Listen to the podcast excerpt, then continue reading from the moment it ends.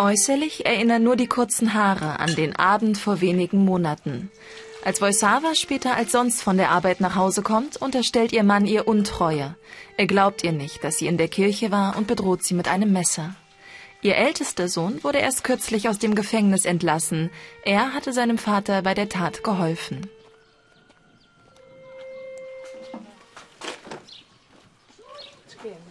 Um Frauen wie Wojsawa kümmert sich die Organisation heute für die Zukunft.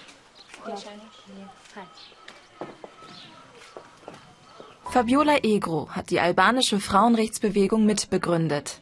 Ihre Organisation ist Anlaufstelle für Opfer von häuslicher Gewalt und hilft ihnen, das Erlebte zu verarbeiten.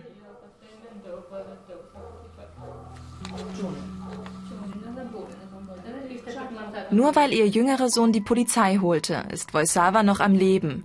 Aber die Misshandlung ist immer noch sichtbar. Mit einem Messer gingen Vater und Sohn auf die Frau los.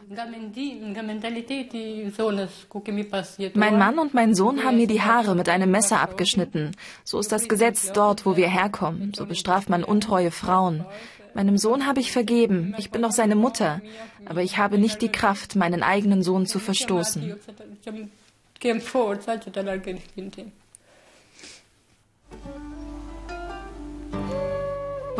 Arapi stammt aus dem streng katholischen Nordalbanien. Dort gelten auch heute noch die Regeln des Kanun, wonach die Frau Eigentum des Mannes ist.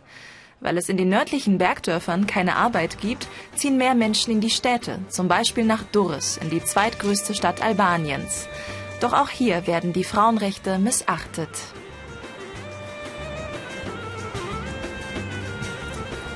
Fabiola Egro kümmert sich um benachteiligte Frauen und gibt ihnen eine neue Perspektive. Mit ihrem Zentrum Heute für die Zukunft unterstützt sie Frauen auf ihrem Weg in die berufliche Selbstständigkeit. So wie im Falle von Boisava sind es häufig Frauen aus Einwandererfamilien vom Land, denen Fabiola helfen muss. Gewalt in der Familie ist in Albanien sehr präsent. Das ehemalige Sumpfgebiet von Durres ist ein Brennpunkt. Wir bekommen über unsere Hotline jeden Monat etwa 35 Anrufe von betroffenen Frauen. In ihrem Zentrum können die Frauen einen Beruf lernen und sich zum Beispiel zur Köchin oder Schneiderin ausbilden lassen. Auch Valentina Salla will wirtschaftlich unabhängig werden. Sie träumt von einem eigenen Café. Ihr Mann arbeitete viele Jahre in Griechenland, doch jetzt findet er dort keine Arbeit mehr. Valentina lebt in dem ehemaligen Sumpfgebiet, dem Armutsviertel der Stadt. Insgesamt 60.000 Menschen leben hier. Es riecht nach Müll und Fäkalien, aber Valentina hat sich mit der einfachen Behausung arrangiert.